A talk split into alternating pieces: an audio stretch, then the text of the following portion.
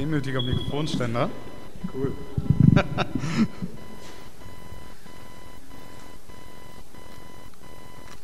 Hier, das ist, äh, damit ihr heute noch nach Hause kommt. nee, nee, der zählt die Zeit hier. Ach, du meldest dich. Ja, ich äh, finde es ja toll, dass ich heute das erste Mal bei euch predigen darf. Und ich habe ja so die Hoffnung, dass es mir nicht so geht wie diesen einem jungen Prediger, der, äh, habt ihr bestimmt von gelesen, der hat äh, eine junge Gemeindearbeit gemacht, war gerade so ein Jahr, anderthalb Jahre so, wo der tätig war, Gemeinde gegründet hat, hat echt Erfolg gehabt, hat der eine Predigt gehalten und die äh, Gemeinde hat sich reduziert, ja, ich weiß gar nicht, auf ein Tausendstel von den Mitgliedern mit einer Predigt. Ich hoffe, ihr seid ein bisschen gnädiger mit mir. Habt ihr nicht davon gelesen? Nicht? Das war so ein junger Prediger, so ungefähr zehn Jahre jünger wie ich damals, als er gepredigt hat und äh, ja, hat Gemeinde gegründet, hat eine interessante Gemeindegründung gemacht, nämlich nicht nur an einem Platz, sondern er hat so eine Gemeinde über ein größeres Gebiet gegründet und war mal hier, mal da. Und äh, ja, nach anderthalb Jahren war er so erfolgreich, so erfolgreich, dass er schon Gemeindetage machte, wo 5.000 bis 7.000 Leute kamen. Wow, hä? das wäre was für Mönchengladbach. 5.000 bis 7.000 Leute. Und äh, ja, als er, als er dann, äh, er hat die Gemeindetage gemacht und er war der einzige Redner dabei. Das muss man sich vorstellen, wie gut der Mann reden konnte. Der einzige Redner und 5.000 bis 7.000 Leute kommen, um mehrere Tage mit ihm zu verbringen. Und das nicht nur an einem Ort, sondern mal hier, mal da. Stark, ne?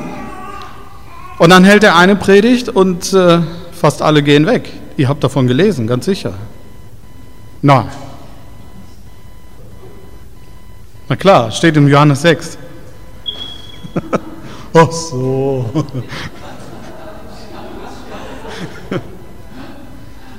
Jesus, gerade mal anderthalb Jahre oder sowas im Dienst, hat äh, Leute um sich gesammelt und da lesen wir, dass er da, Johannes 6 fängt das an, der predigt da, also äh, macht, macht er so einen Gemeindetag und 5000 Männer plus Frauen und Kinder kamen dort und dann hat er abends dann das Powerfood ausgeteilt, den Powerriegel als es nichts zu essen gab, hat er gebetet über das Essen und nicht nur die ganzen Leute wurden satt, sondern auch noch die zwölf Jungs, die das alles verteilt haben, bekamen richtig satten Vorrat, solche Körbe. So, groß. Voll. Ich weiß gar nicht, was die damit sollten. Die konnten die eh nicht mitschleppen. Der war ja dauernd unterwegs. Aber so viel haben die gekriegt von dem. Und äh, ja, nachdem die Leute richtig satt waren und so weiter, haben sie sich hingelegt und Jesus sagte seinen, seinen Jungs, wisst ihr was, äh, geht mal ins Boot und fahrt mal wieder rüber. Ich bleib noch ein bisschen. Und in der Nacht dann kam Jesus zu Fuß hinterher, übers Wasser.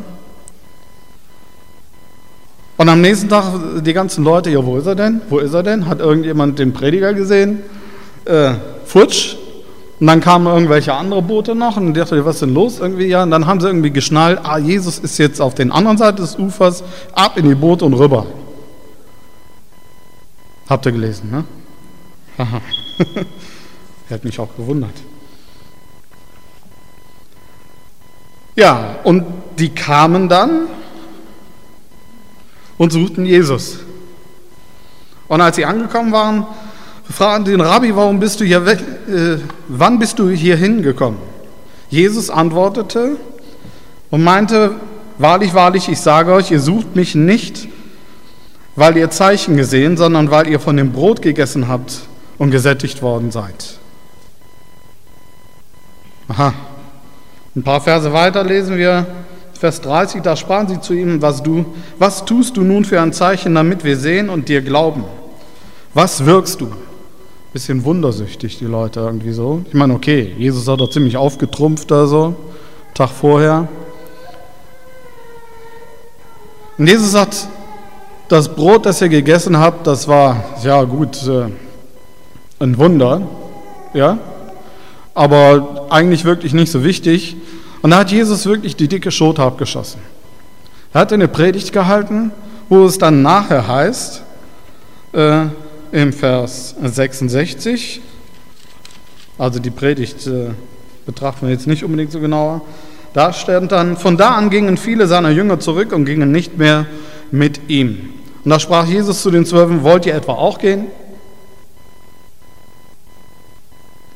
Der Schock für alle Gemeindebaureferenten, der Schock für sämtliche Gemeindewachstumsforschung und so weiter. Ist ja kein Wunder, so ein junger Mann war in keiner vernünftigen Schule, ja, hat kein vernünftiges Gemeindebaureferat mitgemacht und so weiter. Ja, legt da los und ist ja kein Wunder, dass er dann so in den Sack hauen muss. Ja. Oder vielleicht, ah, ist ja eigentlich eine Zumutung, was Jesus da loslässt. Ja. Jesus sagt zu den Leuten, wenn ihr nicht mein Fleisch esst und mein Blut trinkt, könnt ihr keinen Anteil an mir haben.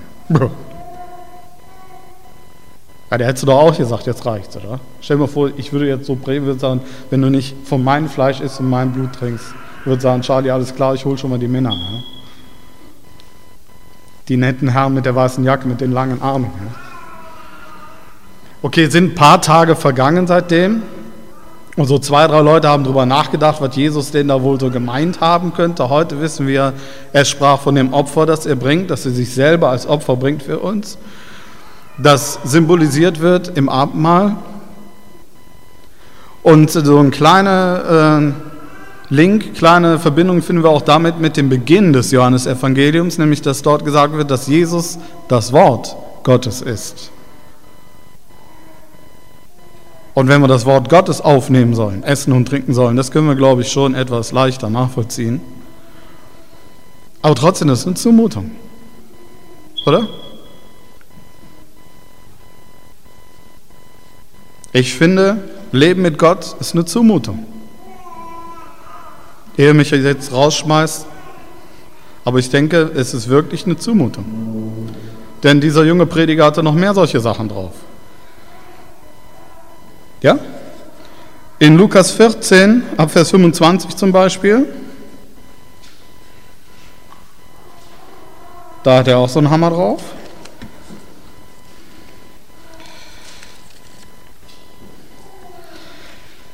Es ging aber eine große Volksmenge mit ihm und er wandte sich um und sprach zu ihnen, wenn jemand zu mir kommt und hasst nicht seinen Vater und seine Mutter und die Frau, die Kinder und die Brüder und die Schwestern, dazu er aber auch sein eigenes Leben, so kann er nicht mein Jünger sein. Und wer nicht sein Kreuz trägt und mir nachkommt, kann nicht mein Jünger sein. Das ist der Prediger, wo so viele immer sagen, der hat Liebe gepredigt. Das ist eine Zumutung. Ne? Da gibt es noch eine andere Bibelstelle, Matthäus 5, ab Vers 43 zum Beispiel. Auch so ein Hammer.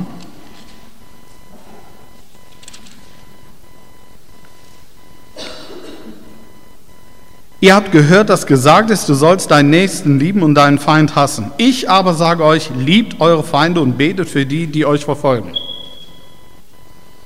Ja, dann können wir hier in Deutschland, können wir das noch ziemlich locker nehmen, können sagen, okay, gut, ähm, können wir darüber nachdenken, aber ich weiß ja nicht, wie das so ist in so manchen anderen Ländern. Man, es gibt reichlich Länder, ich weiß nicht, ob ihr darüber informiert seid, es gibt reichlich Länder, da bist du in dem Moment, wo du sagst, dass du Christ bist, vogelfrei. Da kann irgendjemand dir die Rübe abhauen und der kriegt keine Strafe. Heute. Das geschieht heute. In vielen Ländern. Also wo es in der letzten Zeit äh, wieder sehr bekannt geworden ist, ist zum Beispiel Indien. Da hört man immer wieder davon, dass es Übergriffe gibt gegen christliche Kirchen. Während des Gottesdienstes Brandsatz durch die Fenster und sowas. Zum Glück haben wir Thermopenen, die halten ein bisschen mehr aus. Dort den Leuten sagen, liebe deine Feinde. Der hat Humor, oder? Ihr guckt mich so entsetzt an. Ich finde das eine Zumutung, was ihr so von sich gibt. Matthäus 6, Vers 14. Da steht auch sowas. Denn wenn ihr den Menschen ihre Vergehungen vergebt, so wird euer himmlischer Vater auch euch vergeben. Super. Oh, wenn ihr aber den Menschen nicht vergebt, so wird euer Vater eure Vergehung auch nicht vergeben. Ja, was? Ich denke, der ist für uns gestorben. Ich denke, in Jesus haben wir die Erlösung und Errettung. Und jetzt sagt er, wenn ich nicht vergebe, vergibt mir Gott auch nicht.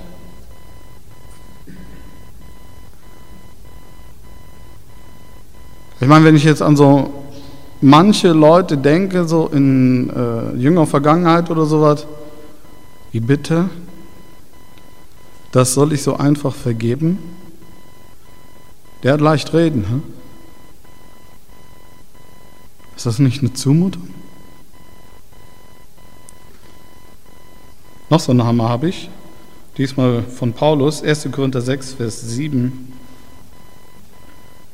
Das ist nur eine ganz kleine Auswahl. Also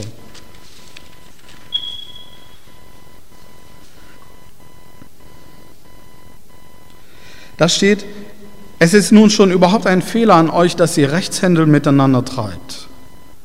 Also, dass ihr Rechtsstreitigkeiten untereinander habt. Warum lasst ihr euch nicht lieber Unrecht tun?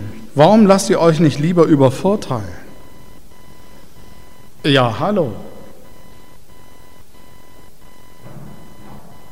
Da werde ich dann von einem Christen übers Ohr gehauen, wo man nun mal davon ausgehen sollte, dass ein Christ sowas ganz bestimmt nicht tut.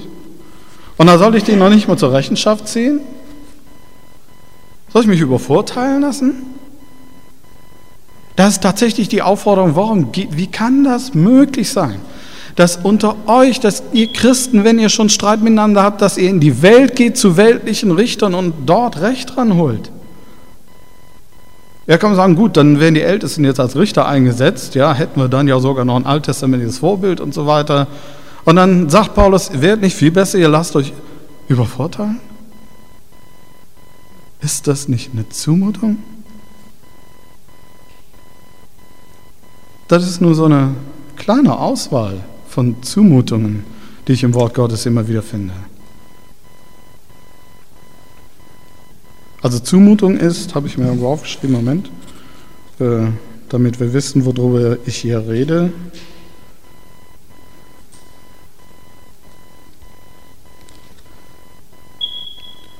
Ja, gibt's das.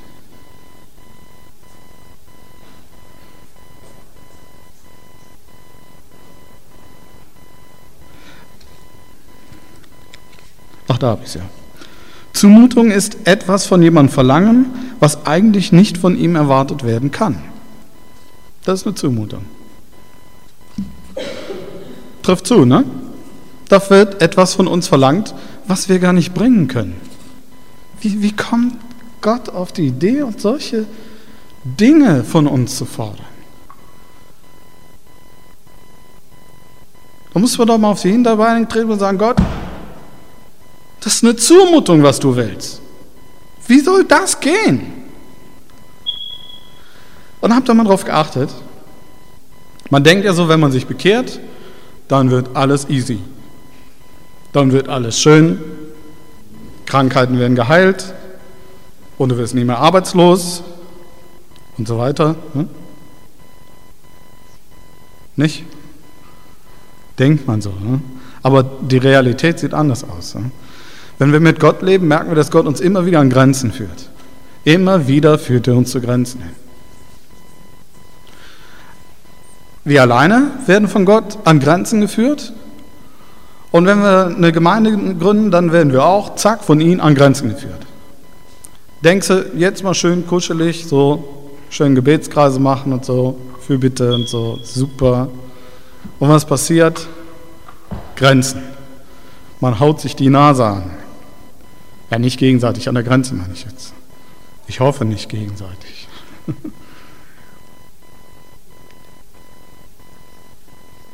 Und äh, ja, wir haben nicht den siebten Himmel, da steht dann Hebräer 12, Vers 4 noch so ein Hammervers wieder dazu. Wieder so eine Zumutung. Ihr habt im Kampf gegen die Sünde noch nicht bis aufs Blut widerstanden. Ja, äh, der Kampf gegen die Sünde, hat das nicht Jesus am Kreuz erledigt, irgendwie so? Oder? Das war doch unsere Hoffnung, oder? Und das steht doch dann im Hebräer sogar, Hebräer 10 und so ganz dick drin. So, Jesus, der Hohepriester und das Lamm Gottes, das einmalige Opfer für uns dargebracht und so weiter. Ja, wir können unsere Sünde ans Kreuz bringen, uns wird vergeben, wir erben Gerechtigkeit Gottes und ewiges Leben. Und, und jetzt steht hier, wir haben im Kampf gegen die Sünde noch nicht bis aufs Blut widerstanden. Gott scheint es sehr ernst zu meinen.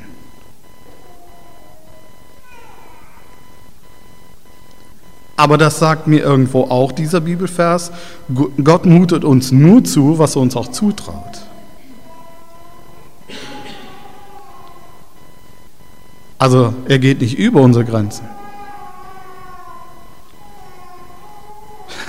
ja, also ich denke manchmal auch, äh, dass ich meine Grenzen anders einschätze, als Gott sie einschätzt. Äh, Im Nachhinein muss ich zugeben, dass er doch recht hatte, aber ich hätte schon viel früher Schluss gesagt. Ich hätte gesagt, okay, aber. Und das mit den Grenzen ist nicht, macht nicht so viel Spaß. Ganz im Gegenteil, Grenzen, wenn wir an Grenzen ankommen, das macht uns Angst. Es macht uns Angst, es macht uns unsicher. Wenn wir an Grenzen kommen, das ist ja nicht irgendwie so schöner Spaziergang. Ja, ich meine, wenn wir jetzt mitten in Deutschland dort spazieren gehen, wo früher die Grenze war, wo die Mauer stand, da habe ich mir sagen lassen, da soll es jetzt sehr schöne Grünstreifen geben. Soll richtig toll sein, teilweise zum Spazierengehen. Und tolles Gefühl, da lang zu gehen an der ehemaligen Grenze.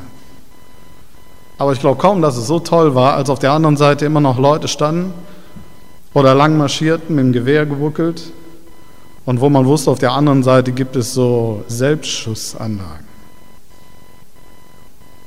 Grenzen machen uns Angst. So natürlicherweise suchen wir nicht aus, dass wir an Grenzen leben. Wir gehen nicht freiwillig immer wieder an unsere Grenzen. Okay, gut, es gibt welche, die mit Bungee springen und irgendwie sowas immer wieder an ihre Grenzen wollen. Aber Tatsache ist, dass da auch so ein Suchtverhalten hintersteckt. Ja, am Anfang, des, man fängt vielleicht mal an und sagt, ey, mh, mm, mit viel Angst und Gummibein und so, ja, so, so jetzt Bungee Jumping oder irgendwie so. Aber irgendwann, ja, dann kriegt man den Kick und nachher braucht man es. Man muss Bungee Jumping springen und immer gefährlicher und so weiter. Das ist keine gesunde Grenze. Letztlich lutscht es auch die Leute aus. Okay, es gibt Leute, die können damit umgehen. Aber warum gehen die an die Grenzen? Wegen dieser Angst. Weil sie spüren wollen, wie sie die Angst überwinden.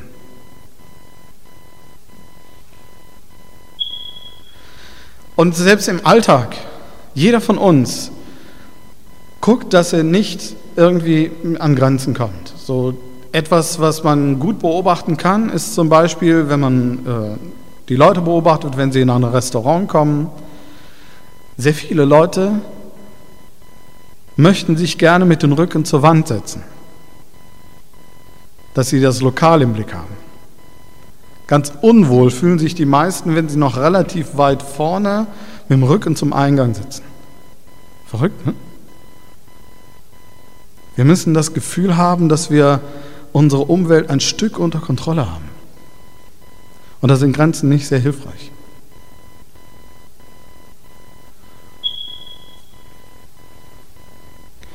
Und Tatsache ist, dass auch sehr viele Konflikte, die zwischen Menschen bestehen, mit Grenzüberschreitung zu tun haben.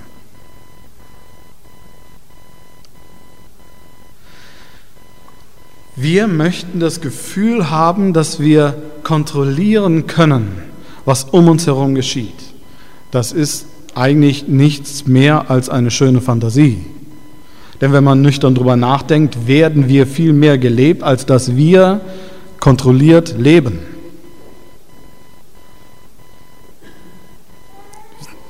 Ja, also wir wollen irgendwie sicher sein, dass wir haben unsere Riten eingebaut in unser Leben. Wir machen Dinge immer so und so weiter. Und weil wir uns sicher sein wollen, dass wir das Gefühl haben, wir haben es unter Kontrolle. Und wie leicht das platzen kann, haben wir zum Beispiel ja, an diesem berühmten 11.9. gesehen. Alles war unter Kontrolle.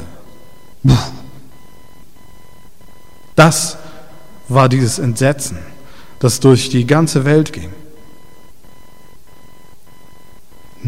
Nicht, dass 3000 Menschen gestorben sind. In Kriegen sind schon viel mehr gestorben. Aber dass es so einfach und leicht passieren kann.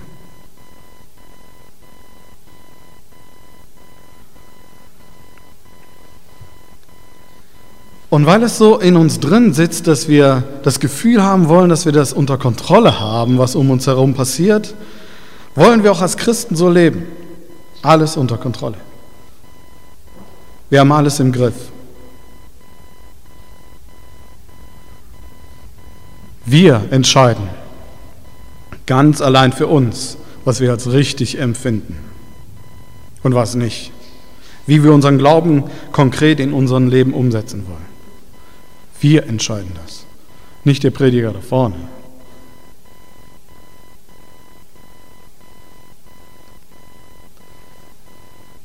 Und wenn wir Gottes Gebote lesen und wenn wir sie versuchen zu verstehen, um sie dann in unserem Leben umzusetzen, dann machen wir es auch darin, soweit wie ich das Gefühl habe, ich habe das unter Kontrolle so weit, wie ich es kann. Und wenn ich es nicht kann, mache ich es nicht. Oder habe eine fromme Ausrede, irgendwie so. Okay, ihr nicht, aber bei mir kommt das vor, ja.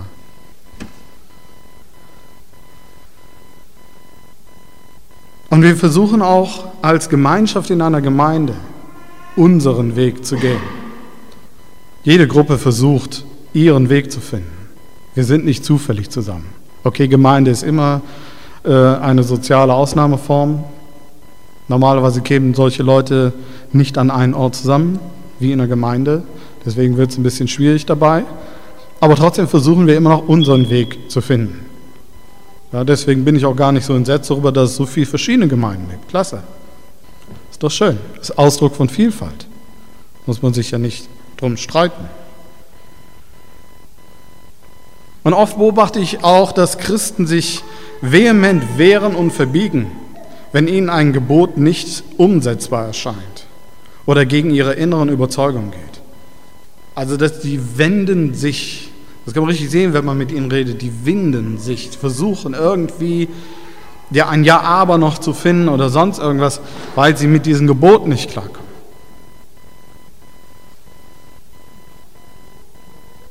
Ich habe zurzeit mit einem in der Lebensberatung mit einem jungen Mann zu tun, ein absoluter Leistungsmensch. Also mir sind schon viele Leistungsmenschen begegnet, aber so heftig wie der wirklich noch nicht. Der ist auch wirklich echt krank geworden darüber. Und dann haben wir miteinander gearbeitet und haben festgestellt, da sind wir an einen Punkt gekommen, er kontrolliert durch seine Leistung seine Umwelt. Indem er, der Mann ist wirklich clever, und der, der macht wirklich gute Sachen. Indem er Spitzenleistungen bringt, hat er seine Umwelt unter Kontrolle. Ist klar, dass er daran zerbrechen muss irgendwann. Aber dieser Mechanismus, dass wir durch Leistung, die wir bringen, kontrollieren. Interessanter Gedanke. Vor allen Dingen, wenn wir den mal in die Beziehung mit Gott reinbringen. Versuche ich, Gott zu kontrollieren?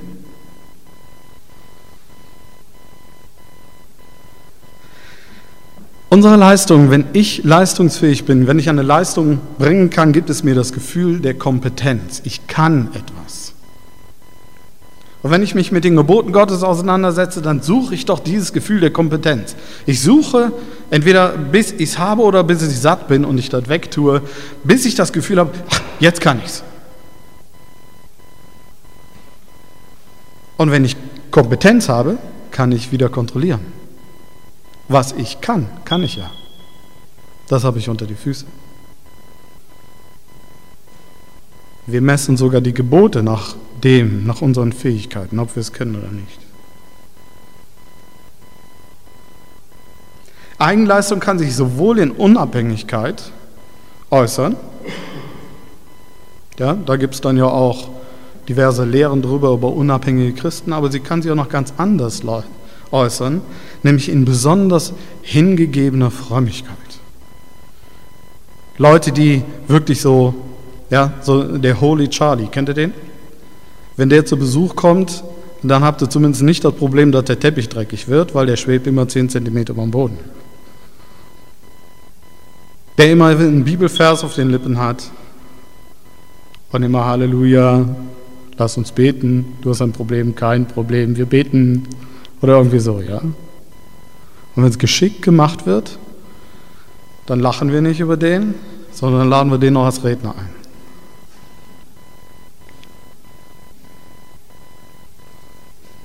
Unsere Lebensplanung, die muss unser, unter, unter unserer Kontrolle sein. Wir müssen wissen, was wir in fünf Jahren machen, in zehn Jahren und so weiter. Ja? Ich möchte wissen, wenn ich ein Haus kaufe, ob ich es mir auch finanzieren kann oder nicht. Ich möchte doch entscheiden, was ich tue. Ob ich jetzt hier entziehe, dahin ziehe. Ob ich hier arbeite oder dort arbeite. Das muss ich unter Kontrolle haben. Dann muss ich doch wissen, wo es lang geht. Und da kommt auch wieder so ein Hammerteil von diesem jungen Prediger aus der Bibel. Der sagt, was macht ihr euch Sorgen für den morgigen Tag? Hat der heutige nicht genug? Und dann bringt er noch, noch eins drauf, sagt er, guck mal die Blumen da auf dem Feld. Siehst du die? Schick, ne? Und guck mal die Vögel, die da rumfliegen. Super, ne? Die sehen gut aus, ne? Sie sehen nicht und ernten nicht. Und Gott versorgt sie. Und du machst dir Sorgen für den morgigen Tag. Und damit es nicht reicht, sagt er dazu noch, niemand kann zwei Herren dienen. Entweder die zum Mammern oder Gott. Da kann ich nur sagen, Jung, du hast gut reden.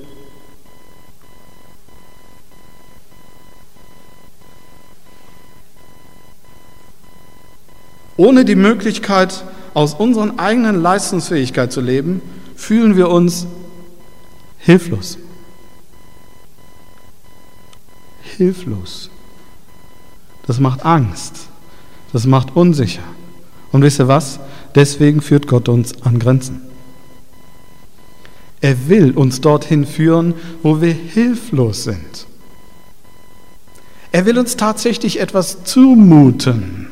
Er fordert Dinge von uns, die wir nicht bringen können. Das macht er ganz bewusst.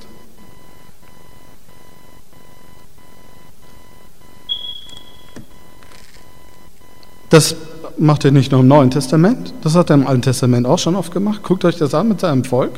So ein kleiner Haufen schickt er da durch die Wüste und sonst wohin, ja, und kommt auf die unmöglichsten Ideen, indem er sagt, da ist ein Feind, der zu besiegen geht, kräftig. Zwei Feinde haben sich verbündet und stehen gegen Israel und wollen kämpfen. Und Gott sagt, super, dann reduziert mal eure Mannschaft. Wie bitte? Ja, noch mehr, noch mehr, noch mehr. Gott, der kleine, mit dem kleinen Haufen, so und jetzt schickt er dann noch die äh, Leute mit den Instrumenten davor. Klavier kann man zum Glück nicht tragen, ja. Kriegst eine Quetschkommode, kannst du drauf spielen. ja, entschuldige mal. Zwei Feinde, zwei Feinde. Und du schickst uns mit so einem kleinen Haufen und dann noch Sänger vor. Ist das nicht eine Zumutung? Ihr wisst, wie die Geschichte ausgegangen ist, ja? Wisst ihr? Als dieser kleine Trupp dort ins Lager kam, hatten sie schon gegenseitig platt gemacht. Und die braucht nur noch einsam. Ja, aber geh erst mal los.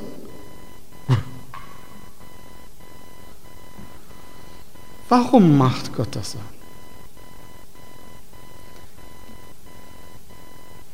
Eine Idee? Warum mutet Gott uns solche Dinge zu? Matthäus 5, Vers 3.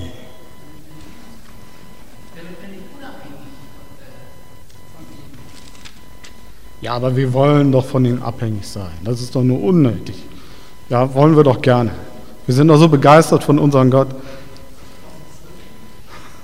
Ja, ich hoffe doch. Matthäus 5, Vers 3 steht in hier meiner Elberfelder, glückselig die Armen im Geist, denn ihrer ist das Reich der Himmel. Nein, es meint jetzt nicht die Leute aus Heffertal.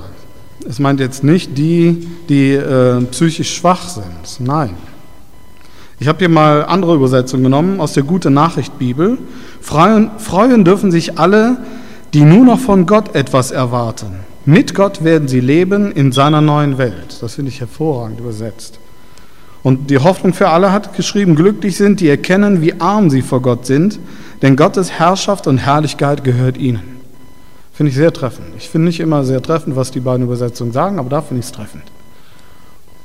Das, was Jesus sagt, glückselig sind die Armen im Geist, damit meint er, das sind die, die endlich begriffen haben, dass sie genau nichts, nada, niente, gar nichts, überhaupt nichts haben, was sie Gott bringen könnten. Nichts. Wir haben nichts. Wir haben nichts, was wir Gott bringen können. Können wir einen Moment lang ein wohliges Gefühl darüber haben, bis wir uns mal vorstellen, wie das denn ist, wenn wir jetzt zu dem Höchsten der Höchsten gehen. Wenn, jetzt, wenn wir zu dem gehen in der Herrlichkeit Gottes, zu, einem, zu dem Reichsten, den es überhaupt gibt, wo es nur Herrlichkeit und Pracht ist und wir kommen dort an. Wir Lumpensäcke. Mit nichts. Sogar noch bedürftig. Johannes 1, 1. Johannes 1, Vers 7 sagt, wenn wir im Lichte wandeln, wie er im Lichte ist, haben wir Gemeinschaft untereinander. Und passt auf, was steht da jetzt? Und das Blut seines Sohnes, Jesu Christi, reinigt uns beständig, im Aurist steht das, reinigt uns von aller Ungerechtigkeit. Wir kommen sogar noch mit dreckigen Klamotten. Wir kommen ins Licht und jeder kann uns sehen, dass wir Sünder sind, schuldig sind. Wir haben nichts. Und dieses Gefühl, wenn du dich darauf einlässt, dass du vor Gott kommst und du hast nichts, tut weh. Und genau das sagt Jesus, glückselig sind die, die das begriffen haben, dass sie nichts haben, was sie Gott geben können. Wir haben gerade eben darüber nachgedacht, wie wichtig für uns ist, dass wir das Gefühl haben, dass wir kompetent sind, dass wir Dinge umsetzen können, dass wir was können. Ja, dass wir sagen können, Gott, ich habe es begriffen. Guck mal, habe ich super gemacht das letzte Mal. Ne? Bin ich nicht wieder drauf reingefallen. Und wenn wir das ins Licht Gottes sehen, dann sehen, ist es wie Sand zwischen den Fingern. Nichts.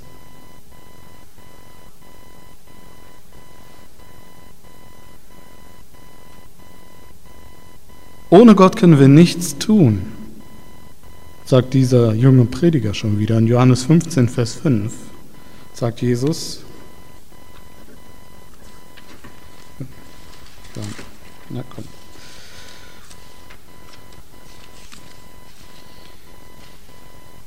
Ich bin der Weinstock und ihr seid die Reben.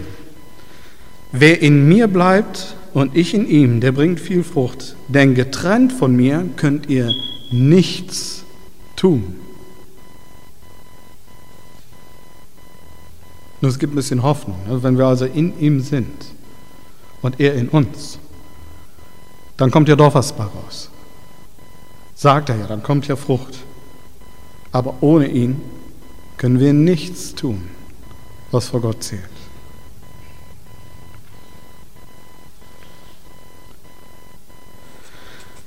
Und mir ist mein Gebet ein Satz sehr wichtig geworden.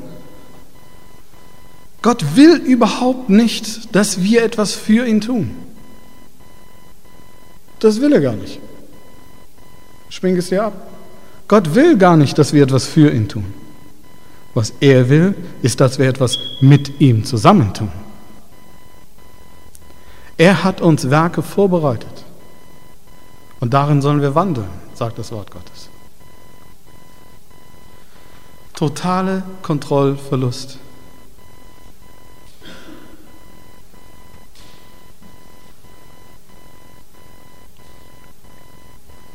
Das, was Gott will,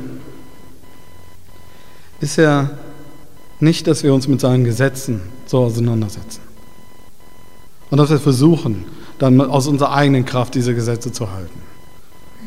Paulus schreibt in Römer 5, 6 und 7 sehr viel davon. Und er bringt es auf die Spitze in Römer 7, dass er sagt, das Gesetz ist eigentlich nur dafür, damit die Sünde umso sündiger würde. Damit wir endlich begreifen, damit wir es endlich schnallen. Wir können Gott niemals gefallen. Nicht aus unserer Kraft, nicht aus unserer Fähigkeit. Aber wozu, wozu sind wir dann gut? Wofür macht Gott sich dann so eine Mühe? Warum leben wir, wenn wir es doch niemals schaffen? Sind wir Gottes Secondhand-Erschaffung? Ich glaube nicht. Ne? Warum hat Gott uns erschaffen? Warum macht Gott sich die ganze Mühe mit uns? Warum hat er Jesus Christus gesandt? Die Hauptbotschaft, die Jesus gebracht hat, und das hat die Pharisäer auf die Palme gebracht. Nicht, dass er Gebote ausgelegt hat und da teilweise auch zu etwas ganz anderem kam als die Pharisäer und Schriftgelehrten. Das, das waren die gewohnt. Konnte man dann einteilen unter Rabbi Jesus hat gesagt. Hm. So wie viele hunderte Rabbis auch. Aber das, was er gebracht hat, ist, dass er sagte, ich bin gekommen, damit ihr den Vater im Himmel kennt. Ich bin gekommen, damit du wieder Gemeinschaft haben kannst mit dem lebendigen Gott. Persönliche Gemeinschaft. Du. Mit dem Allerhöchsten, mit dem Allermächtigsten. Mit dem, in dessen Gegenwart normalerweise Sünde oder sowas nicht existieren kann. Mit dem, wenn man als Sünder in seine heilige Gegenwart kommt, man sofort stirbt dass wir mit dem wieder Gemeinschaft haben können. Dafür ist Jesus gekommen. Und das ist der Kern des Lebens mit Jesus, dass wir in Gemeinschaft mit ihm leben, nicht in Formen. Und jetzt überlegen wir mal kurz, lassen wir mal so kurz innerlich an uns vorbeilaufen, wie viel Lehrstreitigkeiten es unter Christen gibt. Jede Menge, ja? Wäre das nicht relativ einfach? Würden wir diese Lehrstreitigkeiten mal versuchen in der Gegenwart Gottes zu betrachten? Denn dann würden alle unsere Weisheit, alles das, was wir ja so gut erkannt haben, inklusive meiner Weisheit, preis den Herrn, nichts mehr sein. Gottes Torheit, sagt das Wort Gottes, Gottes Torheit ist um extrem viel schlauer als unsere größte menschliche Weisheit.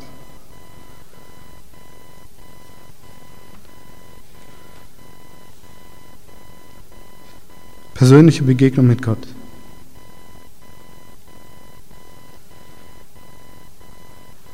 In Philippa 2, Vers 13 steht, denn Gott ist es, der in euch wirkt, sowohl das Wollen als auch das Wirken zu seinem Wohlgefallen. Er bewirkt es in uns. Unser Job, Gemeinschaft mit ihm haben. Und wenn wir an solche Zumutungen in der Bibel kommen, können wir entspannen. Dann können wir sagen, okay, preis den Herrn. Jetzt merke ich gerade mal wieder, meine Hand ist leer vor dir, Gott. Ich kann das nicht. Und weil jetzt so eine Angst langsam hinten hochkriegt, setze ich mich bei dir auf den Schoß. Was? Ist okay, jetzt darf ich einen Moment schmusen bei dir. Ja? Denn du hast gesagt, du bewirkst in mir das Wollen genauso wie das Vollbringen. Und ich merke, dass ich so langsam will. Also der Rest wirst du dann schon machen. Wir sollten uns nicht so viel in Gottes Job einmischen, dann würde so manches besser klappen. Johannes 3, Vers 27. Johannes antwortete und sprach, ein Mensch kann nichts empfangen, auch nicht eins, es sei ihm denn aus den Himmeln gegeben. Und Paulus erweitert das in 1. Korinther 4, Vers 7, denn wer gibt dir einen Vorrang? Was aber hast du, das du nicht empfangen hast? Wenn du es aber auch empfangen hast, was rühmst du dich, als hättest du es nicht empfangen? Das sind harte Worte. Was haben wir schon, das wir nicht empfangen haben?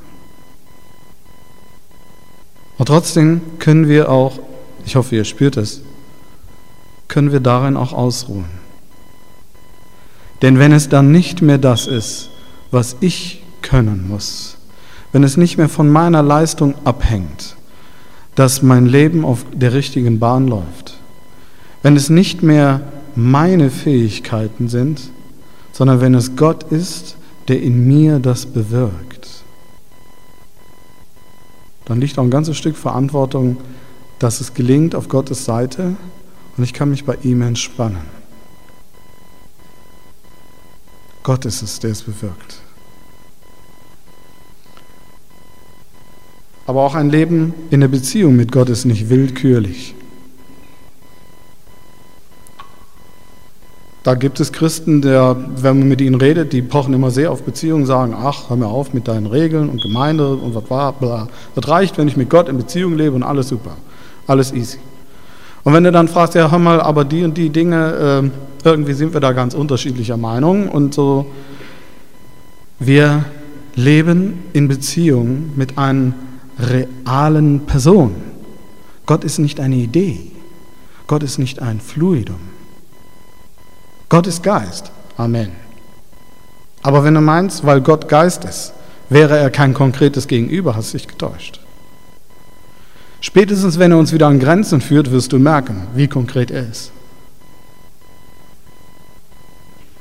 Und er ändert sich nicht, auch nicht für dich, auch nicht für mich. Gott sei Dank, denn die Meinung, die er über mich hat, die bedeutet für mich Leben. Und die Meinung, die er für dich hat, bedeutet wirkliches, echtes Leben. Und nicht so ein Abziehbildchen, was wir sonst so leben. Aber es bedeutet ein Leben außerhalb unserer Kontrollfähigkeit, außerhalb unserer Grenzen. Es bedeutet immer wieder ein Neu-Einlassen auf das, was Gott da von mir möchte. Und bei weitem werde ich nicht alles verstehen, was er so von mir will und welche Meinungen er hat. Es ist überhaupt gar nicht notwendig, dass ich alles verstehe. Das, was notwendig ist, dass ich in enger Beziehung mit ihm lebe. Und so bleibt unser Leben mit Gott immer so ein Leben auf der Kante. Zwischen Gnade und Leistung. Denn wir können ja nicht anders. Selbst wenn wir uns echt vornehmen und wenn wir einen total gesagten Gottesdienst haben mit total super Lobpreis und Anbetungszeit und wir nur hinfließen vor Gott und seine Gegenwart genießen und kaum gehst du raus und setzt dich ins Auto und hast wieder so einen freundlichen Nachbarn vor dir, hast du wieder die Kontrolle.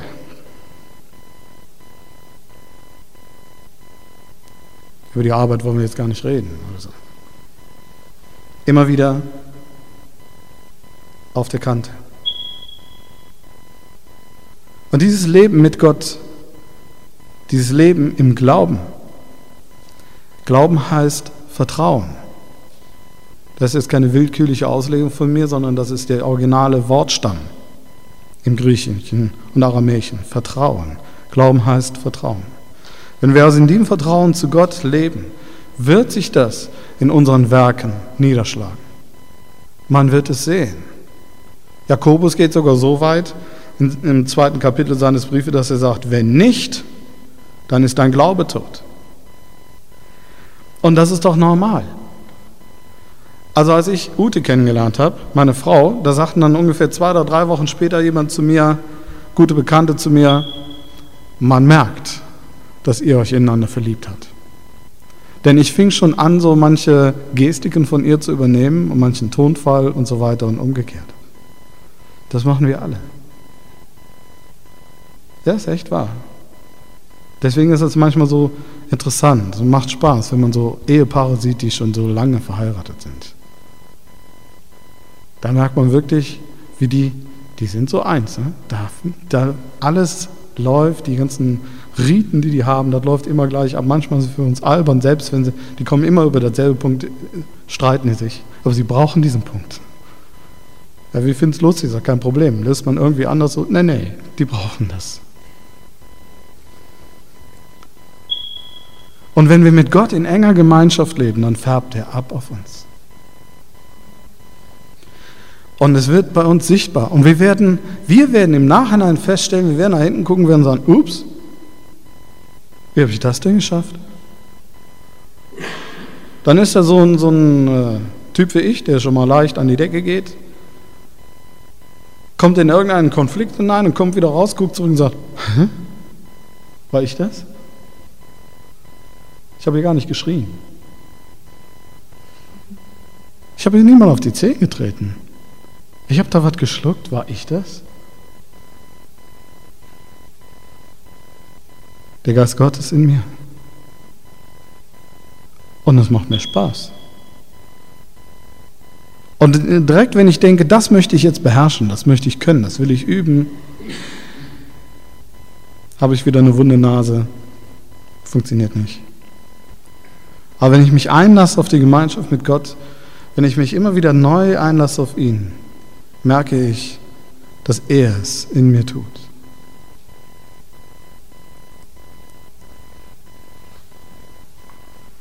Niemals werden wir aus der Bedürftigkeit Gott gegenüber hinauskommen. Niemals. Wir werden immer von ihm und seiner Gnade abhängig sein. Und Gott hat ein Programm für jeden von uns. Ein Trainingsprogramm bis, bis zu den Tag, wo wir dann einmal bei ihm sind. Dass wir immer wieder von Neuem lernen. Wir sind abhängig von ihm. Sowohl als Einzelchristen wie auch als Gemeinde. Und das hat damals den Leuten nicht geschmeckt, den 7000. Das hatte ihnen nicht gefallen.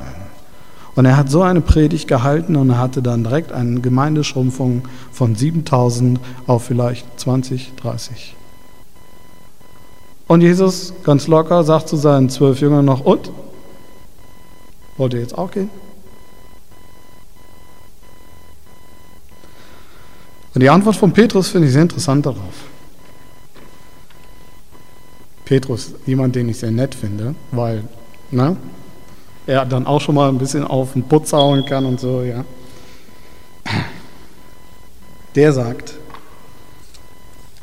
auf die Frage, wollt ihr denn jetzt auch gehen? In Vers 68, Herr, zu wem sollten wir gehen? Du hast Worte ewigen Lebens. Und wir haben geglaubt und erkannt, dass du der Heilige Gottes bist. Habt ihr gemerkt? Da ist nichts drin, kein Fitzelchen, dass Petrus sagt, dort kriegen wir schon hin. Mach dir mal keine Sorgen, Jesus, wir bleiben bei dir. Nichts, sondern absolut, wie nennt man das? Ähm, Petrus erklärt, dass er Konkurs macht, dass er nichts hat, sondern er sagt nur, wohin bitte sollten wir denn gehen? Ich höre da so ein bisschen aus der Antwort heraus, also was du da gerade eben wieder gesagt hast. Ne? Wer soll das packen? Aber wohin sollte ich gehen? Da ist niemand anders, der solche Worte hat wie du. Niemand, bei dem ich so viel Frieden bekomme. Niemand, bei dem ich echtes Leben bekomme. Leben aus eigener Leistung und Fähigkeit lässt uns lediglich Anteil am Tod haben. Ein Leben aus der Abhängigkeit von Gott lässt uns Anteil am Leben Gottes haben. Also auch wenn es eine Zumutung ist, mit Gott zu leben, macht es doch Spaß, weil er sagt, ich weiß, dass du das nicht kannst. Habe ich auch nie verlangt. Ich werde es in dir machen. Komm an meine Seite. Amen.